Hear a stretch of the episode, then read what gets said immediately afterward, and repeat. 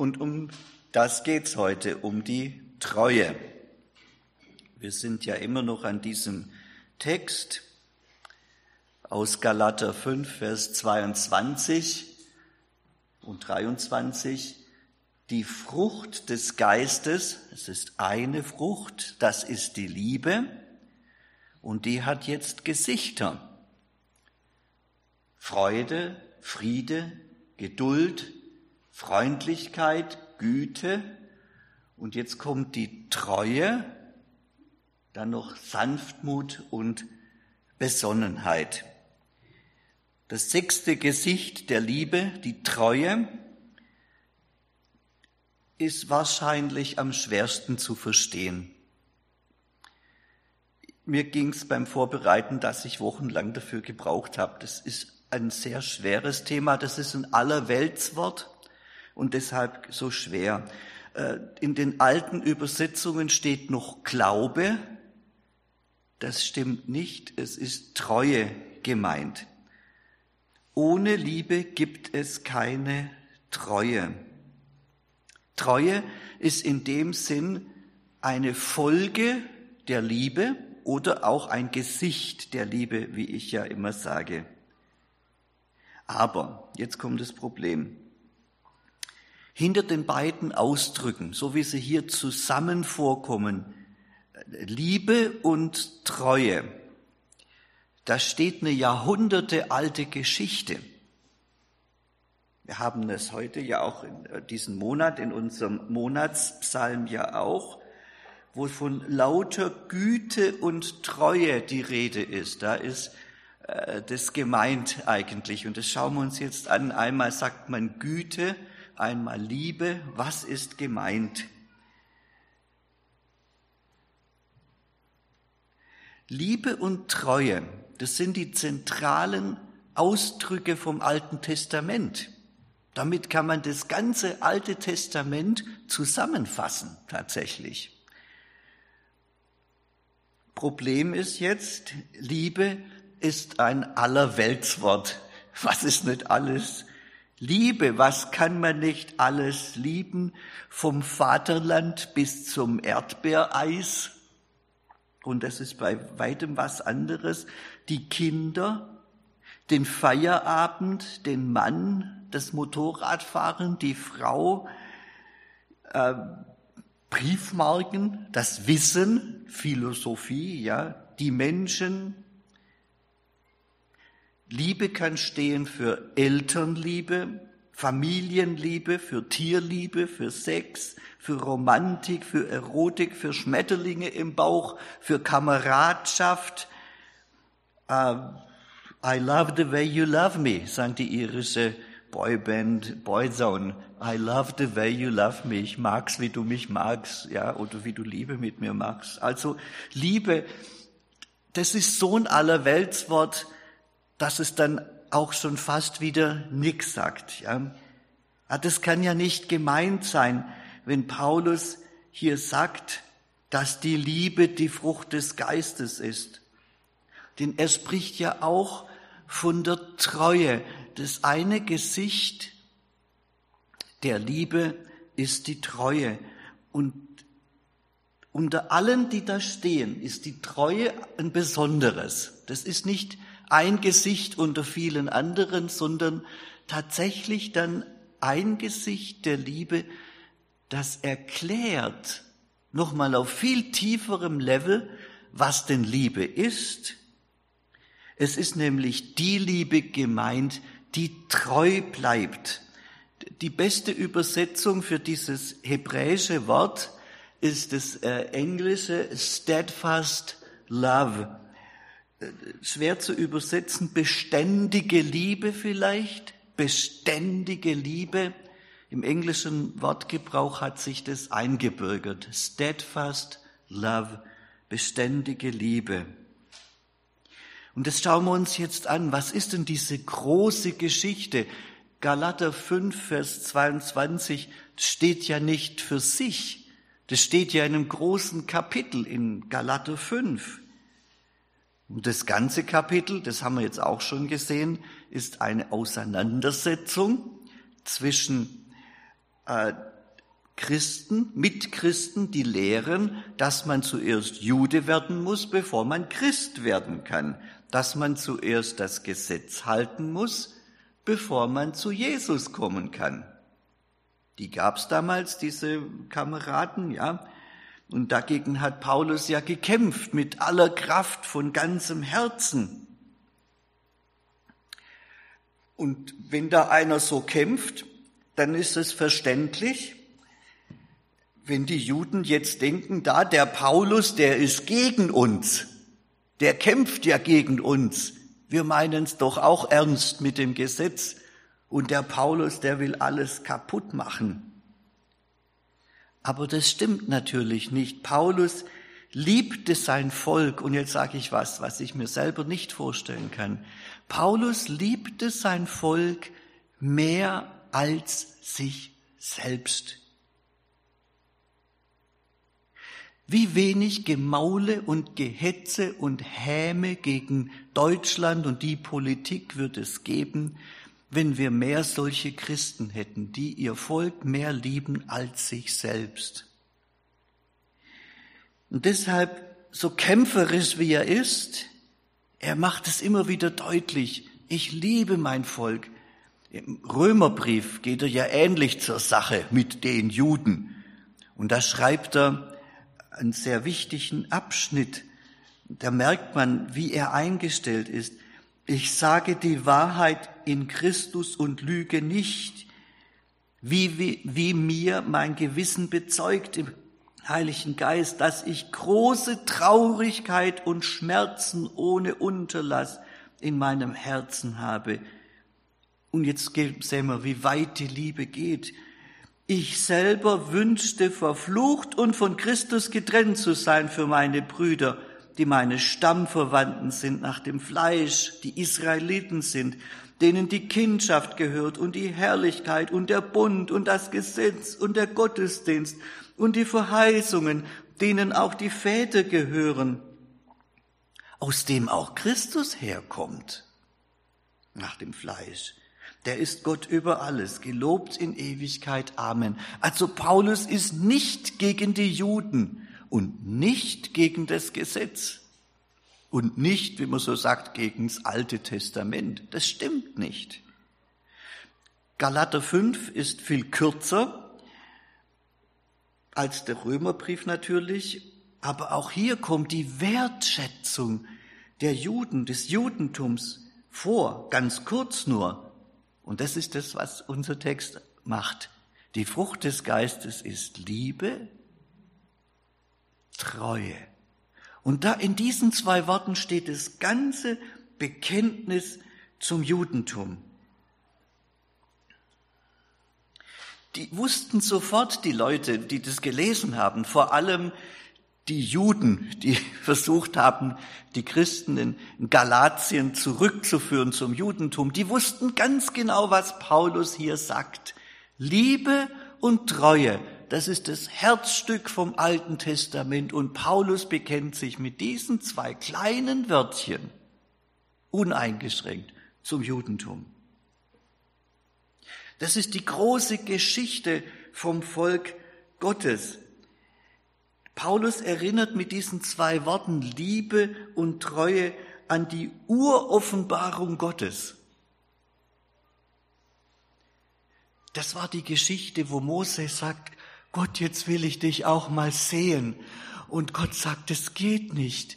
Aber ich stell dich hier in Schutz von der Höhle, ich halte meine, meine Hand vor deine Augen, dann gehe ich vorbei und dann darfst du mich hören.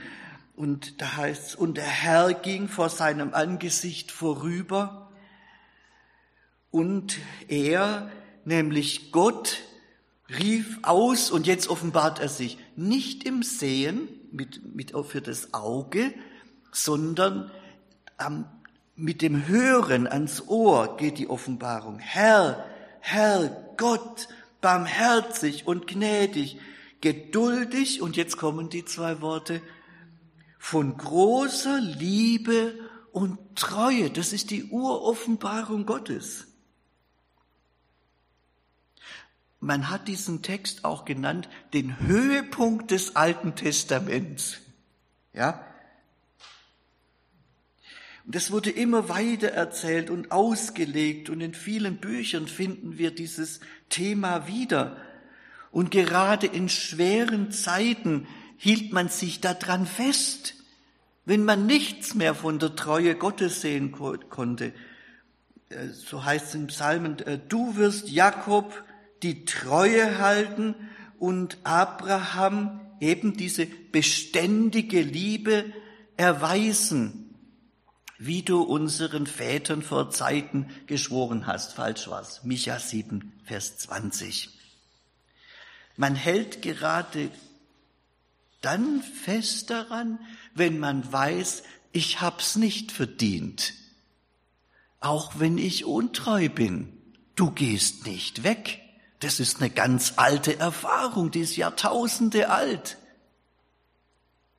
Gerade wenn ich es nicht verdiene, äh, der König David, der konnte das ja noch, äh, noch sagen, denn deine Liebe ist mir vor Augen und ich wandle in deiner Treue. Da haben wir sie wieder zusammen, ja. Aber so wie David waren ja lang nicht alle. Es waren ja welche, von denen man sagen musste, es ist keine Treue, keine Liebe, keine Erkenntnis Gottes im Lande. Die Frommen halten auch dann trotzdem an Gottes Liebe und Treue fest. Nicht uns, Herr, nicht uns, sondern deinem Namen gib Ehre. Warum? Um deiner Liebe und deiner Treue willen. Die ganze Geschichte vom Volk Israel ist ein einziges Zeugnis dafür, dass Gott diese beständige Liebe hat und diese Treue. Lang bevor das Volk überhaupt von Gott wusste, begleitete und versorgte er es voller Liebe und Treue. Und dann fanden diese Liebe und Treue ihren tiefsten Ausdruck im Bundesschluss. Wenn du jemand so liebst, dann willst du mit ihm heiraten. Und das ist der Bundesschluss. Ähm, das ist die rechtliche Seite. Aber das Rechtliche ist nur die eine Seite. Liebe und Treue meinen nicht, dass wir durch ein Gesetz ein bestimmtes Recht haben, sondern das ist immer ein Geschenk. Das ist nicht ein Vertrag, sondern ein Bund. Man spricht weniger von Verpflichtung als vielmehr von gegenseitiger Hingabe. Das möchte Gott. So wie es in einer guten Ehe ja auch sein sollte. Deshalb sprechen wir ja in der Ehe nicht von einem Ehevertrag, das gibt's auch, aber da ist ja dann schon etwas schief, ja? Sondern wir sprechen vom Ehebund. Und deshalb ist auch so schlimm, wenn eine Ehe zerbricht. Da geht nicht einfach nur ein Vertrag auseinander, sondern da zerbrechen Liebe und Treue und Hingabe. Das ist ein Bund. Tatsächlich vergleicht Gott sein Verhältnis zu seinem Volk mit so einem Ehebund. Umgekehrt ist es. Ein Ehebund ist ein Bild für Gottes Treue und Liebe mit uns. Und ein Ehebund ist nur ein Bild dafür. So rum ist es richtig, genau. Deshalb war der Treubruch von Israel dann ja auch so schlimm. Wenn man mit Vertragspartnern sich überwirft, dann kann man wieder von vorne anfangen.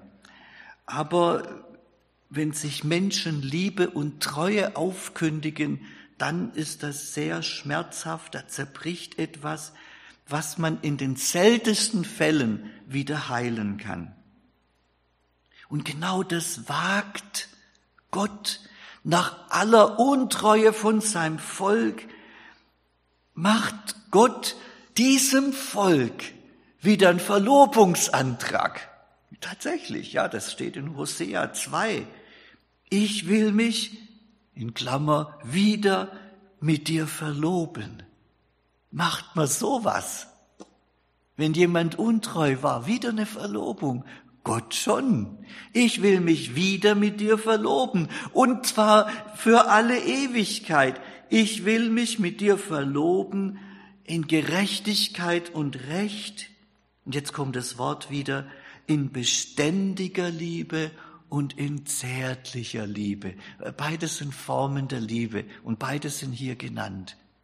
Nur zärtlich reicht nicht, beständig muss dazu und beständig hat was mit Recht und Gerechtigkeit zu tun.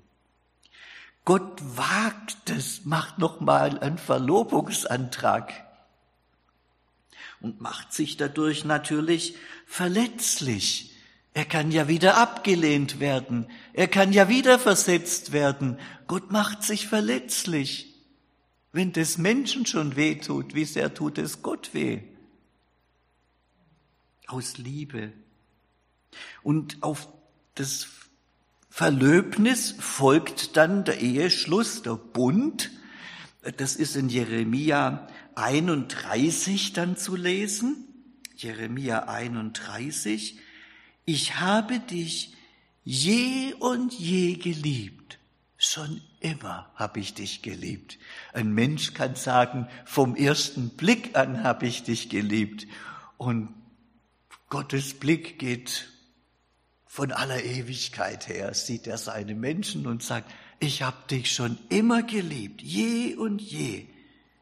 Darum habe ich dich zu mir gezogen aus lauter beständiger Liebe steht da wieder, wieder dieses Fachwort. Dieser neue Bundesschluss ist der theologische Höhepunkt vom ganzen Alten Testament. Das ist dieser neue Bund. Grundlage ist nicht, was der Mensch macht. Der Mensch ist untreu. Grundlage ist Gottes ewige, unzerbrüchliche, treue Liebe. Und ist da von Gotteserkenntnis noch die Rede, das ist das Echo. Gotteserkenntnis heißt so viel wie, der strahlt mich an und ich strahl zurück. Ja, das ist Gotteserkenntnis. Was da passiert, wird erst im Neuen Testament möglich. Hosea 2 und Jeremia 31 wird erst möglich, wenn die Menschen ein neues Herz bekommen. Und so wird es dann auch in Jeremia 31, Vers 33 erklärt. Das soll der neue Bund sein, sage ich jetzt mal, den ich mit dem Haus Israel schließen will nach dieser Zeit, nach diesem alten Bund. So spricht der Herr, ich will mein Gesetz in ihr Herz geben und in ihren Sinn schreiben, und sie sollen mein Volk sein, und ich will ihr Gott sein.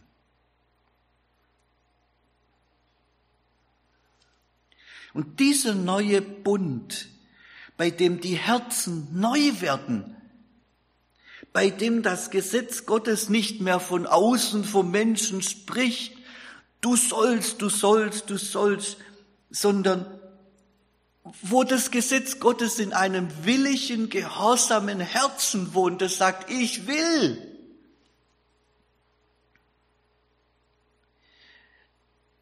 Dieser neue Bund, den verlieren Christen, wenn sie zurück zum alten Bund gehen. Logisch. Du kannst bloß einmal verheiratet sein, so oder so. Du kannst nicht, nachdem du dieses Neue hast, wo es von Herzen kommt, nicht nochmal zurückgehen zu dem Alten. Das Alte war auch gut, das war auch ein Bund Gottes mit seinen Menschen. Aber das war bloß die erste Version. Jetzt kommt die zweite Version, die ist wichtig und deshalb kämpft der Paulus jetzt so. Der kämpft doch nicht gegens Judentum, der kämpft für die Erfüllung von allem, was im Judentum prophezeit wird. Das ist die Erfüllung vom Judentum, des Christentum. Paulus kämpft für ein Judentum von ganzem Herzen, mit ganzer Kraft, mit neuen Herzen. Dafür kämpft Paulus.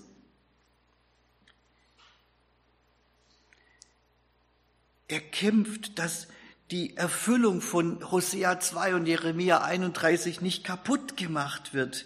Und das alles, so jetzt haben wir es nochmal, das alles steckt in diesem kleinen Wörtchen Treue. Deshalb habe ich gesagt, es ist ein bisschen schwieriger. Das heißt Treue, Liebe und Treue. Diese beständige Liebe und diese Treue gehören ganz eng in die Beziehung mit Gott. Und deshalb werde ich jetzt heute auch weniger sagen über die psychologische Seite. Ich habe ja immer wieder so psychologische Hinweise gegeben, gell, über Freude, Friede, Geduld und so kann man sehr viele menschliche Themen ansprechen. Aber hier geht es tatsächlich ums Kerngeschäft. Hier geht es um den Glauben. Hier geht es um Liebe und Treue zu Gott. Und auch beim Glauben gibt's falsche Fratzen. Wir schauen uns ja immer mal noch ein paar falsche Fratzen an. Die treue Liebe, die liebende Treue zu Gott, die können arg entstellt sein. Und jetzt stelle ich euch wieder drei Leute vor, diese, bei denen man diese Fratzen sieht. Der eine heißt Janus, der zweite heißt Hillel und der dritte heißt Judas. Der erste heißt Janus. Janus ist bekannt äh, durch den sogenannten Januskopf. Janus, das war ursprünglich ein römischer Gott. Und zwar war der, der Gott des Anfangs und des Endes. Der guckt in die Zukunft und in die Vergangenheit und deshalb hat er diesen Doppelkopf, den Januskopf, sagt man ja, ja, der schaut in zwei Richtungen. Das ist eigentlich nichts Schlechtes, aber heute steht der Januskopf eben für Zwiespältigkeit, ja, für Doppelbötigkeit, auch für Falschheit manchmal, Januskopf. Da muss man aufpassen.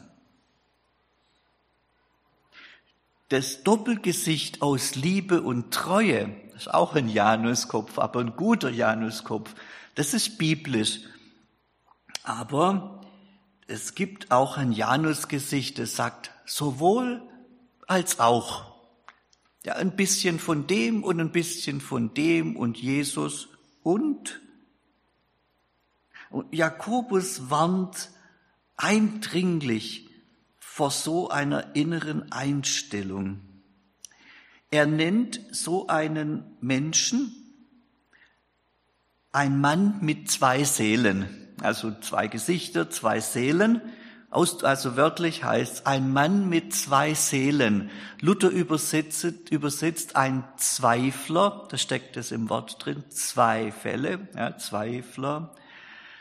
Elberfelder Übersetzung, ein wankelmütiger Mann.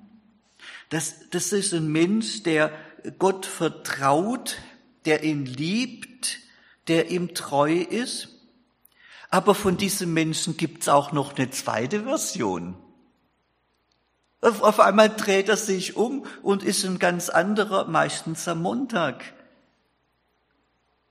Mit der zweiten Version vertraut er auch auf andere Dinge, zum Beispiel aufs Geld oder auf Menschen. Er, da liebt er anderes und andere außer Gott. Da ist neben Gott auch die Treue zu anderen. Was passiert denn da, wenn man so lebt? Da zerbricht man irgendwann. Äh, in den 60er, 50er, 60er Jahren äh, gab's, den gibt's heute noch, der lebt, glaub noch. Kaum vorstellbar, egal. In den Philippinen einen christlichen äh, Psychiater und der hat festgestellt, Mensch, die Filipinos, die haben, die haben eine Familie, eine Frau auf, in ihrem Dorf, und wenn sie dann in die Großstadt arbeiten kommen, die Woche über, da haben sie noch mal eine Frau, noch mal eine Familie. Die wissen doch, dass das falsch ist. Das sind ja gläubige Christen, ganz viele. Die wissen, dass das falsch ist, machen es trotzdem. Dann hat er das untersucht als Psychiater. und hat festgestellt, die haben nicht mal ein schlechtes Gewissen dabei. Ganz entspannt, Wochenende, die Familie, die Frau, Montag bis Freitag die andere. Was passiert da? Das sind zwei ethische, moralische Normen im Kopf oder im Herzen, wo immer. Die eine sagt, das sollst du nicht, du sollst bloß eine Frau haben und das Volkstümliche sagt, ha, du bist ja blöd wenn du die ganze Woche dann ohne Familie und Frau bist. Und das hat ihn nicht gekratzt. Und dann hat er entdeckt, dieser Psychiater, es gibt ein Christentum auf abgespaltenen Ebenen. Man kann auf einer Ebene Christ sein und auf der anderen Seite halt gar nicht. Janus. Also nur ungeteilte Treue ist Treue.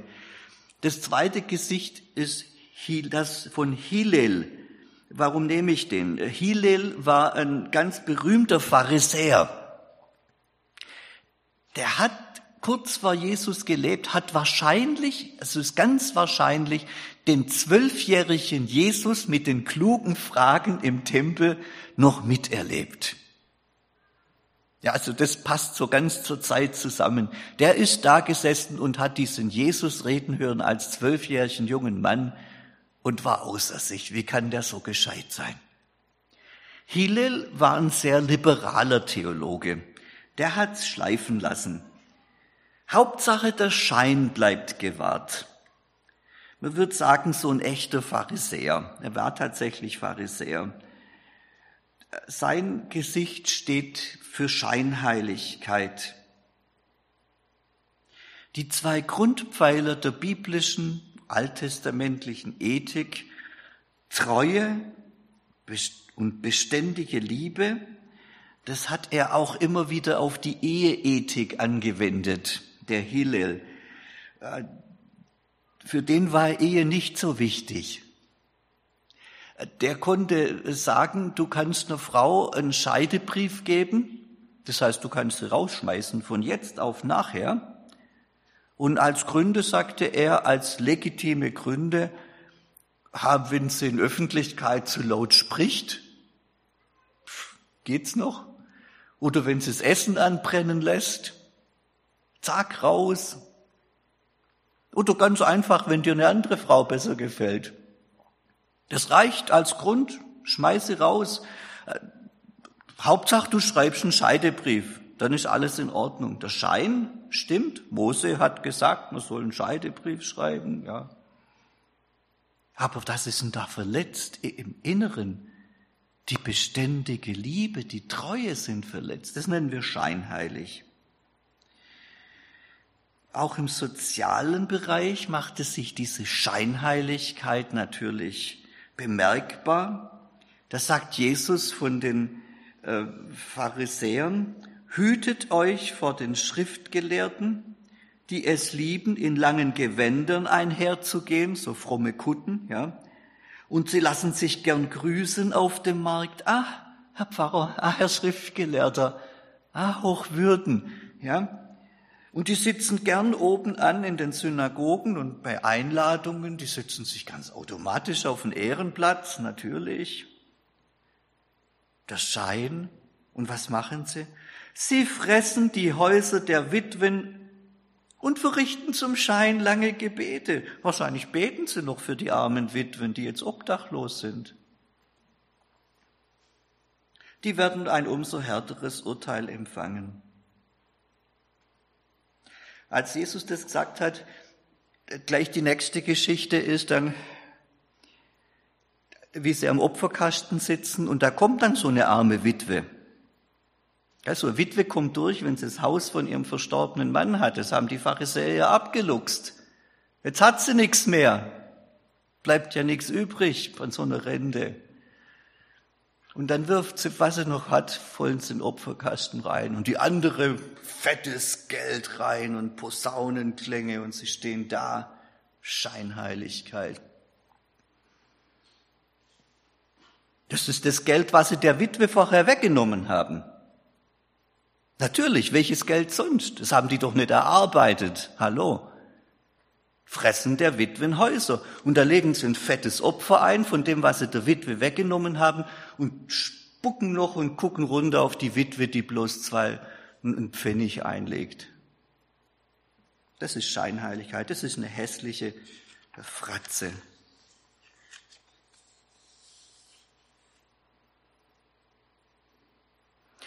Der Punkt ist, wer seinen Nächsten nicht mit beständiger Liebe und Treue begegnet, der kann auch Gott gegenüber keine beständige Liebe und Treue haben.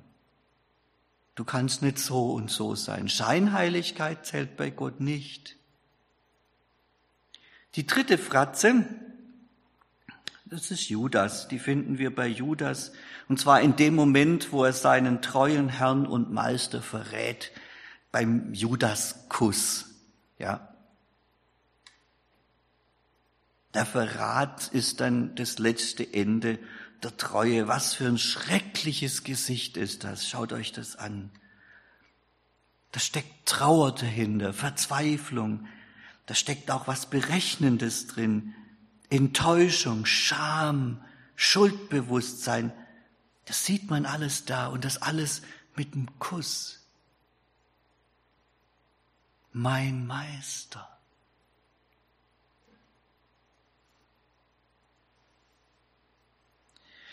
Wenn man Judas in diesem Moment gefragt hätte, sag mal, geht's noch? Was machst du da? Da hätte Judas wahrscheinlich gesagt, ich bin der treueste und aufrichtigste und im Moment auch hilfreichste Jünger von Jesus. Die anderen tun ja gar nichts, die beten bloß. Ich bring Action ins Spiel. Judas war nicht bereit, Jesus auf dem Jesusweg nachzufolgen. Der wollte, dass Jesus seine militärische Macht ausspielt und mit dem Verrat wahrscheinlich wollte er Jesus jetzt praktisch zwingen. Jetzt musst du zuschlagen. Petrus hat's ja dann kapiert, wenigstens der Petrus und zack zugeschlagen. Das wollte Judas wahrscheinlich bei Jesus triggern. Genau dadurch hat er Jesus verraten, mit dem, wo er es am besten gemeint hat, vielleicht sogar. Er war nicht bereit, Jesus so nachzufolgen, wie Jesus das möchte, nämlich auf dem Weg zum Kreuz. Er hatte andere Pläne für Jesus, große Pläne, bessere Pläne. Ich denke, viele Christen sind wie Judas. Die wissen ganz genau, wie es laufen muss im Reich Gottes und da mit dem Jesus und so.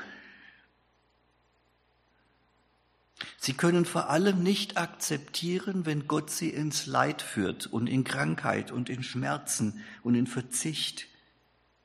Und dann kann die Treue zu Jesus zerbrechen. Das schreckliche Fratzen, ja. Also Janus, Hillel und Judas, ich weiß nicht, welche schlimmer ist. Wir können aber auf der anderen Seite dann auch sehen, was wirkliche Treue ist. Was wirkliche Treue ist. Erstens, Treue sagt nur du. Treue sagt ganz dein.